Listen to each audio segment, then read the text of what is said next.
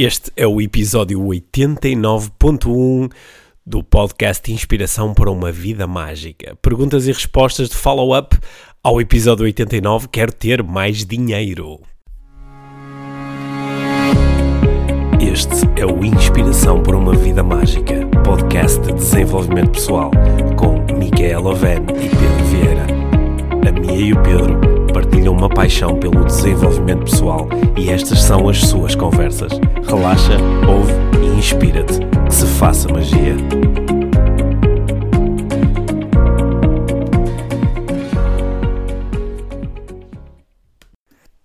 Olá, eu sou o Pedro e hoje continuamos a falar sobre dinheiro. Depois de, no episódio 89, eu e a Mia termos discutido uma série de questões relacionadas com a nossa vida financeira, com as nossas crenças sobre dinheiro e sobre a forma como aquilo em que nós acreditamos cria impacto naquilo que vivemos também nesta área do dinheiro. Hoje é hora de responder a perguntas. Nós recebemos muitas perguntas, este é um tema que logicamente e habitualmente gera muitas perguntas e nós recebemos bastantes. De facto, este é um tema que bem se pode dizer que nos toca no bolso. E uh, todas as pessoas, esta é a minha experiência, e olha a generalização, todas as pessoas se interessam, nem que seja um pouquinho, pelo dinheiro, pelo seu dinheiro, e estão interessadas em conseguir ganhar mais dinheiro, ou em gerir melhor o dinheiro que já têm, ou em aprenderem a relacionar-se melhor com o dinheiro. Portanto, aqui vou eu responder algumas perguntas e espero criar aqui mais alguns momentos de reflexão e aprendizagem para todos nós. A primeira pergunta que eu tenho aqui é logo uma daquelas gigantes, é da Liliana Pereira que pergunta qual o processo para alterar as crenças sobre dinheiro. Bem, esta pergunta gerava aqui um curso inteirinho de desenvolvimento pessoal. Mas eu vou falar um bocadinho sobre isto, sabendo que este é um tema que se pode tornar um bocadinho técnico, porque as, as crenças, as coisas em que nós acreditamos, elas são uma espécie de regras que estão instaladas no nosso sistema. Elas podem ter sido instaladas em diferentes momentos e como resultado de diferentes processos. Há crenças que aparecem apenas como resposta a um único evento emocionalmente muito significativo. Há outras crenças que são instaladas por repetição. Por exemplo, se tu ouviste dizer muitas vezes que o dinheiro é mau, e ouviste dizer muitas vezes e por muitas pessoas e em muitas situações, talvez tenhas interiorizado esta crença mesmo sem saber muito bem de onde é que ela veio. Por repetição, tu aprendeste que o dinheiro é mau. Esta crença também pode ter sido instalada num único evento, uma experiência altamente significativa do ponto de vista emocional. Imagina que alguém da tua família, alguém que te é muito próximo, o teu pai ou a tua mãe, ficou um dia muito zangado com uma questão relacionada com dinheiro. Por exemplo, zangou-se muito contigo, ou uh, ficou emocionalmente muito abalado, ou bateu em alguém, tu sentiste as tuas emoções à flor da pele. E naquele momento a questão era dinheiro. E podes ter aprendido que dinheiro é mau porque, é, porque traz desavenças à família, faz as pessoas que gostam umas das outras discutirem, ou pode até trazer consequências para ti. Então aprendeste num único evento que o dinheiro é mau. Estou-te a dar estes exemplos só para te mostrar que os processos através dos quais as nossas crenças, nesse caso as específicas sobre dinheiro, são formadas podem ser muito diferentes. Mas a pergunta aqui da Liliana é mais à frente. Não é como as crenças se formam, mas é como é que nós alteramos as nossas crenças. A pergunta é boa porque ela já pressupõe que é possível alterar crenças. Eu vou dar aqui duas ou três dicas, está bem? Mas uh, em alguns casos em particular é necessário fazer um trabalho ainda mais profundo que aquele que eu vou propor. Mas o, o, primeiro, o primeiro passo importante é definir quais as crenças que eu gostaria de ter em vez daquelas que eu tenho. Imagina que eu acredito que o dinheiro é escasso, que o dinheiro nunca chega, que eu tenho dificuldade em ganhar dinheiro. Se eu tiver estas crenças e entender que elas são limitadoras, eu posso começar a seguir por definir quais as crenças alternativas. Em que é que eu gostava de acreditar? Eu gostava de acreditar que o dinheiro flui, eu podia acreditar ou gostava de acreditar que o dinheiro chega facilmente até mim, eu podia querer acreditar que eu sou muito bom a ganhar dinheiro. Claro que estas crenças, quando eu as escrevo inicialmente, elas parecem-me muito afastadas da minha realidade. Elas parecem-me coisas muito ilusórias, do género eu gostava de acreditar nisto, mas não acredito. A pergunta seguinte seria: o que é que tinha de acontecer agora para eu começar a acreditar nestas coisas? O que é que tinha de acontecer agora para eu começar a acreditar nestas coisas? E talvez surjam algumas respostas. Por exemplo, tinha de conseguir um aumento no meu local de trabalho. Ou tinha de conseguir chegar ao final do mês e ter poupado mais 100 euros. Ou tinha que, nos próximos 15 dias, alguém do nada me oferecer uma oportunidade que gerasse mais dinheiro para mim. Portanto, eu posso começar a definir quais são as evidências que têm que ocorrer para que eu altere as minhas crenças. E depois a pergunta seguinte seria: o que é que eu posso fazer agora para que essas coisas aconteçam? Claro que este processo é muito lógico, é analítico. Ele vai funcionar em alguns casos, mas pode não ser suficiente para avalar as crenças mais profundas que nós temos. Nesse caso, aquilo que eu vou sugerir é que nós possamos instalar as novas crenças através de repetição. Por exemplo, eu posso escrever as três crenças mais poderosas que eu gostaria de ter agora sobre dinheiro. E diariamente, de manhã ou ao final do dia, olhar para estas crenças imaginar como seria a minha vida com estas crenças ativas, imaginar-me a viver estas crenças, ver, ouvir, sentir estas crenças em ação, criar imagens de como será a minha vida com estas crenças a serem plenamente vividas e assim desta forma ir instalando lentamente no inconsciente estas crenças alternativas. Sabes que quando tu estás a recordar, quando tu estás a observar ou quando tu estás a imaginar, tu estás destas três formas a oferecer informação ao teu inconsciente. E mesmo quando tu usas a imaginação, oferecendo informação sobre coisas que não existem ou que podem nunca ter existido, tu estás ainda assim a entregar informação ao teu inconsciente. É por isso que este processo, principalmente se o repetires durante algum tempo, durante alguns dias, durante algumas semanas, ele pode começar a lentamente moldar as tuas novas crenças. Será que isto é suficiente? Não te consigo responder. Mas estas são boas formas para tu começares. Se não for suficiente, podemos ter que fazer aí uma, uma intervenção mais poderosa para alterar mais diretamente as tuas representações internas em relação ao dinheiro, a forma como tu internamente um, tens o dinheiro representado. Bem, ainda há mais uma coisa que tu podes fazer, e esta é, ao contrário das, das anteriores, investigar diretamente onde é que vêm as tuas crenças. Às vezes isso permite-te relaxares um bocadinho em relação à crença em si. Por exemplo, se calhar quando eu era pequeno, o meu pai disse muitas vezes que eu era mesmo mau a gerir o meu dinheiro tu não tens jeito nenhum, tu estouras o teu dinheiro todo, tu não consegues poupar, tu rebentas com o teu dinheiro todo. E se calhar o meu pai disse-me isto porque observou certas coisas que eu fiz e instalou em mim esta crença. Mas quando eu percebo que a crença que eu tenho hoje na minha, na minha vida adulta ela não veio de mim, mas veio do meu pai, ou da minha mãe, ou do meu irmão, ou de alguém que me entregou estas avaliações, se calhar eu posso começar a relaxar e dizer que interessante, isto não é meu, isto é de outra pessoa. Eu posso acreditar numa coisa diferente, eu posso procurar outras evidências. Que evidências é que eu tenho de que na realidade eu até sou bom a gerir dinheiro? Que evidências é que eu tenho de que na realidade, quando eu quero, até consigo poupar?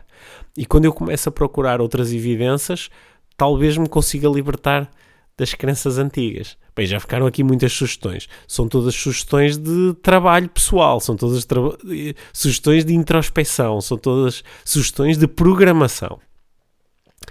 Vamos ver aqui. Uh, quem é que pergunta isto? A Graça pergunta como viver a energia do dinheiro de forma saudável. Bem, eu acho que aqui, o que é que eu posso sugerir? Bem, posso sugerir associar ao dinheiro emoções saudáveis, fazer perguntas que já são, pela sua natureza, saudáveis em relação ao dinheiro. Como é que eu posso utilizar o dinheiro para fazer coisas divertidas? Como é que eu posso utilizar o dinheiro para me sentir mais seguro? Como é que eu posso utilizar o dinheiro para me sentir mais conectado com os outros? Como é que eu posso usar o dinheiro para servir? Como é que eu posso usar o dinheiro para viver os meus valores? Como é que eu posso utilizar o dinheiro para me sentir reconhecido? Reparem que em todas estas perguntas eu estou a associar dinheiro a coisas que são boas para mim. Dessa forma, eu começo a viver o dinheiro com saúde, de forma saudável, com associações emocionais positivas. Porque muitas vezes eu vivo a energia do dinheiro de forma pouco saudável, porque faço perguntas que são contrárias a estas. Não é? Porquê que nunca tenho dinheiro suficiente? Porquê é que o dinheiro me falta? Porquê é que discuto tanto com os outros por causa de dinheiro? sou eu que estou a criar estas associações entre dinheiro e emoções pouco saudáveis. Hum, espero que esta sugestão tenha ajudado. Hum, aqui uma pergunta sobre parentalidade. A partir de que idade um filho deve fazer a gestão de dinheiro? Bem, eu quando vi esta pergunta uh, fui perguntar à Mia, porque a Mia tem sempre as questões da parentalidade assim mais pensadas. E curiosamente ela deu a mesma resposta que eu também lhe entreguei, a partir dos 6, 7 anos. Isto tem mais por base a nossa própria experiência com os nossos filhos. A partir dos 6, 7 anos eles cada um deles passou a, a, gerir o seu dinheiro. O dinheiro que nós lhes damos como semanada, ou o dinheiro que eles às vezes recebem de outras pessoas, ou o dinheiro que eles de alguma forma conseguem ganhar por fazer uma tarefa extra qualquer que negociaram com os avós ou com outro familiar. Esse dinheiro, eles fazem a gestão do dinheiro, eles poupam a parte do dinheiro que querem e eles gastam o dinheiro naquilo que querem. E isto suscita sempre ótimas uh, conversas, ótimas reflexões. Acho que cada um deles está muito bom já a perceber que não dá para ter a bolacha e comer a bolacha ao mesmo tempo. Não dá para gastar e poupar. Não dá para gastar agora e depois gastar outra vez amanhã. E estas aprendizagens, elas são mais fáceis de ter quando a própria pessoa toma as suas decisões sem ser obrigada a fazer uma coisa ou outra. E vai percebendo as consequências naturais de gastar, gastar em quê, gastar em coisas que dão apenas uma satisfação momentânea ou gastar em coisas que se tornam num investimento porque nos permitem melhorar alguma coisa ou algum aspecto da vida. Tem sido, estas aprendizagens têm sido muito interessantes. Portanto, a minha resposta é 6, 7 anos.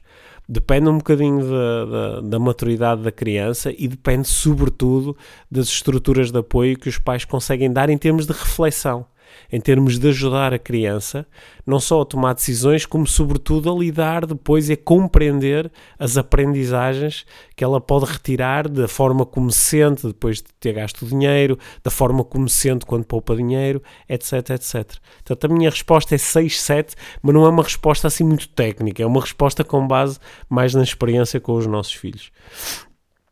Hum, a, quem é que diz isto? A Clara. A Clara diz sempre a viver na escassez e agora sentimentos de culpa por não conseguir inverter. Uou! Bem, sempre a viver na escassez. Isto é sobre o passado, não é? No passado eu vivi na escassez e agora tenho sentimentos de culpa por não conseguir inverter. Mas espera aí, não conseguir inverter já é sobre o futuro. Sou eu que estou a dizer que não consigo inverter? Espera lá, vamos separar isto aqui no tempo. Sempre a viver na escassez ok, isto é o passado. Se eu sinto que até agora vivi na escassez, é o que é, é uma afirmação. Agora, sentir culpa por não conseguir inverter, calma.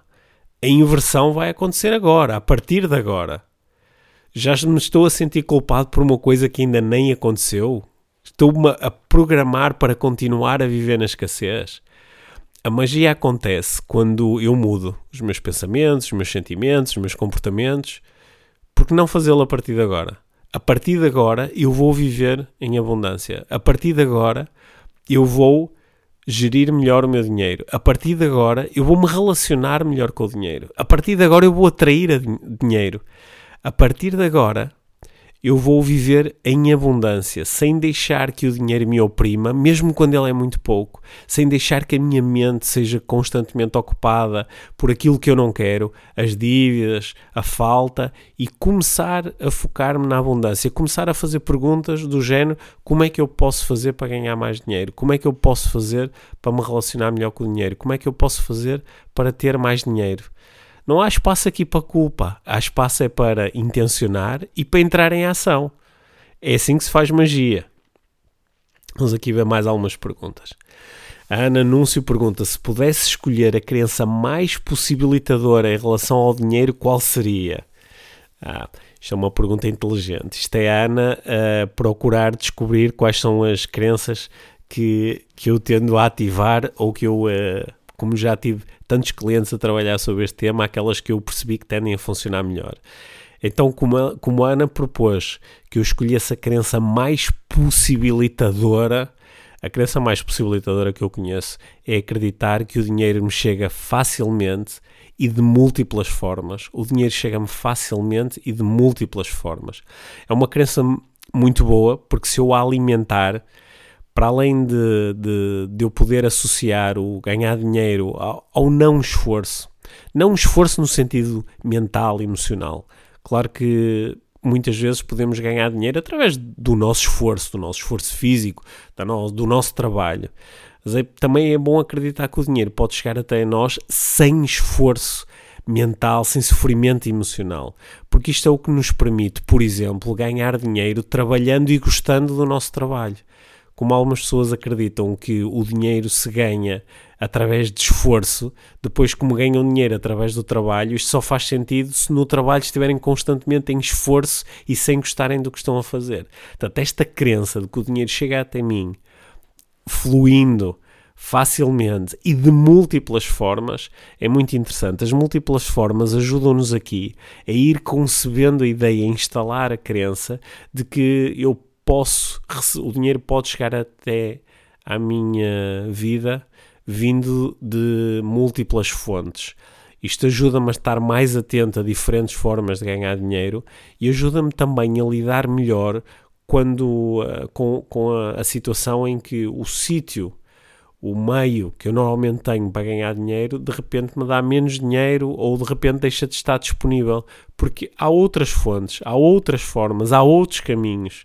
Portanto, Ana, espero que experimentes esta crença e uh, depois partilhas connosco como é que correu. Se isso te ajudou a sentir-te mais, uh, mais alegre, satisfeita, tranquila em relação à questão do dinheiro. Quem me faz aqui uma pergunta? A Luísa acredita que nós podemos bloquear a prosperidade através de crenças limitadoras? Mais do que acreditar nisto, eu vou fazer aqui uma afirmação convicta. Eu tenho a certeza que nós podemos bloquear a prosperidade através de crenças limitadoras. Aliás, através de crenças limitadoras, nós conseguimos bloquear qualquer coisa. Temos essa capacidade. Podemos bloquear a prosperidade financeira, mas também a prosperidade física, a prosperidade emocional. Podemos bloquear a saúde dos nossos relacionamentos. Nós podemos bloquear tudo porque aquilo em que nós acreditamos tende a tornar-se a nossa realidade. Não por nenhum ato mágico, mas porque quando eu acredito numa coisa, essa crença tende a moldar o meu pensamento. O meu pensamento tende a moldar os meus sentimentos e os meus comportamentos. Portanto, no final de contas, aquilo em que eu acredito tende a gerar o meu resultado final, que normalmente vem validar aquilo em que eu acreditava inicialmente. Portanto, eu tenho a certeza disto, que nós podemos, não quer dizer que estejamos a fazê-lo, mas acredito que nós podemos, porque eu já lidei com muitas pessoas que estavam completamente a bloquear a sua prosperidade a todos os níveis, simplesmente porque não acreditavam que a prosperidade era possível. Portanto, se eu não acreditar que eu posso ter prosperidade financeira, se eu não acreditar que posso ter abundância, se eu não acreditar que posso ter mais dinheiro, essa crença em si vai-me impedir de ter mais dinheiro, porque vou bloquear os comportamentos, as ações que me iriam eventualmente colocar numa posição onde eu pudesse ter mais dinheiro. É um processo assim bastante linear quando começamos a pensar sobre ele. É? E este processo já esteve tantas vezes presente na minha vida, já esteve tantas vezes presente na vida das pessoas com quem eu lido, na minha família, com quem eu lido no meu trabalho, que posso mesmo fazer esta afirmação. Nós podemos bloquear a prosperidade e muitas pessoas têm a sua prosperidade bloqueada por crenças altamente limitadoras em relação ao dinheiro. Eu quero muito ter mais dinheiro, mas eu não consigo. O que eu gostava era de ser rico, mas é impossível. O que eu queria era ter abundância, mas eu só consigo viver em escassez, com dívidas e com dificuldades. Estas crenças em si, Consegues entender como elas podem bloquear os processos que iriam eventualmente gerar mais prosperidade. E não estamos aqui de todo a falar de uma coisa meio ocus pocus que, ah, eu acredito numa coisa e bloqueio as energias. Nós estamos a falar de um processo que na sua realidade é muito, é muito terreno, é muito prático, é muito pragmático. Se eu não acredito que consigo fazer uma coisa, eu não coloco em marcha os meios os processos que me iriam permitir ter essa coisa. Temos tempo para mais uma pergunta. Deixa-me escolher aqui uma. Deixa-me escolher aqui uma. Isabel pergunta: até que ponto a felicidade de alguém está dependente da quantidade de dinheiro que tem? Uau, bem, um, deixa-me dar aqui algumas respostas. A resposta, a resposta mais espiritual é dizer que não há nenhuma relação entre felicidade e quantidade de dinheiro que uh, a, a, felicidade pode acontecer independentemente da quantidade de dinheiro que eu tenho. E uh, acho que quando começamos a explorar esta frase, acho, acho, que mais ou menos todos estamos de acordo com isso. Só que também há outra felicidade, que é uma felicidade mais prática, é uma felicidade do dia a dia. É aquela felicidade momentânea que eu posso ter quando compro alguma coisa. Talvez eu não lhe queira chamar felicidade, lhe possa chamar alegria, contentamento, satisfação, uma coisa diferente. Mas se eu usar a mesma palavra, claro que o dinheiro também me permite ter determinadas experiências que me, que me fazem sentir bem. E não é necessariamente a experiência de ir fazer férias para as Seychelles. Pode ser a experiência de conseguir comprar eh, comida para a minha família. Ou pode ser a experiência de conseguir pagar a conta da, da luz e da água. O dinheiro pode-me ajudar, de facto, a ter essas, essas experiências. Agora, o que a investigação nos tem mostrado é que até uma quantidade de dinheiro que é relativamente pequena de facto, a nossa satisfação, a nossa motivação aumentam com, com, a, com, com o termos mais dinheiro. Mas mal um conjunto de necessidades básicas estão asseguradas, começa a ficar cada vez mais difícil associar ganhos de felicidade a ganhos de dinheiro. Estima-se que aqui eh, em Portugal isto andará mais ou menos à volta dos mil euros, mil e poucos euros. Que curiosamente não está muito longe do salário médio em Portugal. Que é quando quando eu, eu ganho 500 euros e passo de 500 para 600 euros ou para 700 euros por mês, eu de facto tenho alguns ganhos que podem até, se eu quiser, ser expressos desta forma. Eu sinto-me um pouquinho mais feliz. E conforme vou tendo mais dinheiro, eu vou-me sentindo um pouquinho mais feliz, porque estou mais livre de pensamentos e sentimentos negativos, tenho algumas experiências que são mais satisfatórias e posso dizer que estou um pouco mais feliz comigo e com a minha vida. Mas há um, há um momento a partir do qual estes ganhos começam a ser decrescentes, cada vez mais diminutos. E depois há uma altura a partir da qual ter mais dinheiro já não tem mesmo correlação estatística nenhuma com o aumento destas sensações de alegria, felicidade, contentamento, bem-estar. Curiosamente, há pessoas que têm muito, muito, muito, muito dinheiro e fazem 30 por uma linha para ter ainda mais dinheiro, apesar disto já não ter relação nenhuma com felicidade, tem relação com outras coisas. Muitas vezes são pessoas que ainda não fizeram o processo de autoconhecimento para compreenderem o que é que realmente as faz ficar uh, satisfeitas. Eventualmente iam se libertar de muita confusão nas suas vidas. Mas eu acredito na prática que, embora do ponto de vista puramente espiritual nós possamos afirmar que não há uma relação entre dinheiro e felicidade, do ponto de vista bem, bem terreno, bem do dia a dia, eu uh, acho que sim, que há, um, há uma ligação entre o dinheiro que nós temos, a quantidade de dinheiro que nós temos e o ponto de felicidade em que nos encontramos. Mas, como eu disse, só até as nossas necessidades mais básicas estarem preenchidas. Depois isto começa a ser menos importante. E de, a partir de certa altura, aquilo que nós designamos da nossa felicidade começa a ser afetada por outras coisas diferentes desta. Ok? Uou, já foram aqui muitas perguntas, muitas respostas e. Uh, acho que está na hora de sugerir um exercício para terminarmos este para terminarmos este episódio especial de perguntas e respostas de follow-up ao episódio 89, quer ter mais dinheiro. Se ainda não ouveste esse episódio, vai lá e ouve, porque acho que a conversa que eu tive com a Mia sobre este tema foi muito enriquecedora e uh, tivemos tantas, tantas pessoas a comentarem e a enviarem-nos mensagens a dizer que esta conversa foi muito útil e que também estão a passar esta, esta conversa, esta mensagem a outras pessoas da sua família, das suas empresas. Acho que é uma mensagem muito importante para nós irmos eh, partilhando uns com os outros. Mas quero-te sugerir um exercício. Quero-te sugerir um exercício de, de um exercício muito prático, um exercício de Excel.